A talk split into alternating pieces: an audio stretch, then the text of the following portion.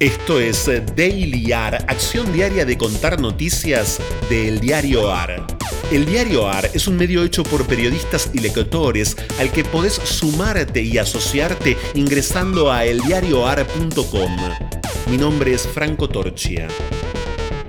¿Qué congelará este martes? ¿Qué tercera dosis necesitará la semana para terminar? ¿Martes 9 o siempre esta semana lunes 15. Titulares de hoy del diarioar.com. Los laboratorios y el gobierno acordaron congelar los precios de los medicamentos hasta el 7 de enero de 2022. Las tres principales entidades que nuclean a laboratorios nacionales y extranjeros decidieron mantener los precios estables hasta el 7 de enero del 2022, aunque se aclara que cada laboratorio asociado ejercerá la facultad de adherir individualmente a esta iniciativa. Arrancó la vacunación con la tercera dosis. ¿Quiénes las reciben y qué vacunas se aplican según cada esquema? Las personas convocadas son las inmunocomprometidas a partir de los 3 años y los mayores de 50 que recibieron esquema primario con vacuna inacativada Sinopharm. La logística de distribución está sujeta a cada jurisdicción y algunas provincias avanzan con la inmunización de mayores de 70 años sin comorbilidades y personal de la salud público y privado. Crimen del kiosquero en Ramos Mejía, incidentes en la marcha en reclamo de justicia. Un grupo de manifestantes enardecidos eh, comenzó a arrojar botellas contra la policía y estos respondieron con balas de goma y gases lacrimógenos. Eso desató corridas y más furia de los vecinos eh, que comenzaron a gritar que se vayan todos, eh, que no quede ni uno solo. Vergüenza. Con el agua por las rodillas, así denuncia un ministro de un país de Oceanía el impacto de la crisis climática en su isla.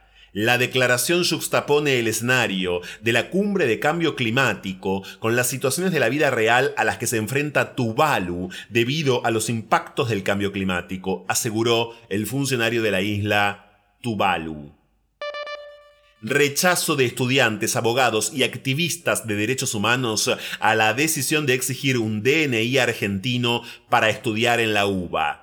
La Corte Suprema había avalado la decisión de la Casa de Estudios que había denegado la inscripción a un estudiante inmigrante peruano.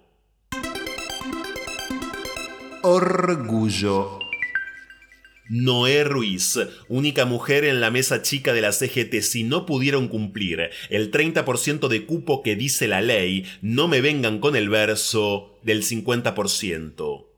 Es la única mujer que integra la mesa chica de la CGT, ex modelo de alta costura y secretaria general del Sindicato de Trabajadores de la Moda. Ingresó en el sindicalismo en los 90, ámbito en el que sufrió presiones y amenazas de muerte. A días del Congreso en el que se definirán las nuevas autoridades, repasa la historia de las mujeres dentro de la central obrera.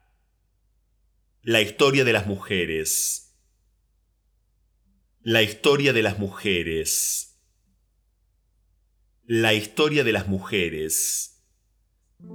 ¿Sabías a qué hora Gabriel pasaba galopando en su caballo oscuro para ir al almacén o al mercado y lo esperabas con el vestido que más te gustaba y con el pelo atado con la más bonita de las cintas?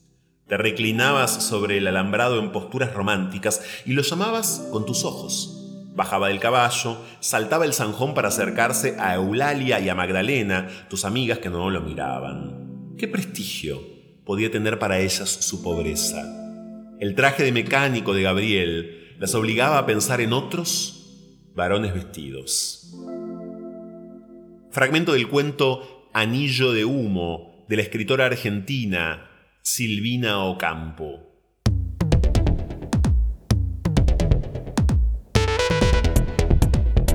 Esto fue Daily AR. Estas fueron algunas noticias de hoy. Hay muchas más y están en eldiarioar.com. Podés seguirnos en Twitter y en Instagram arroba eldiarioar.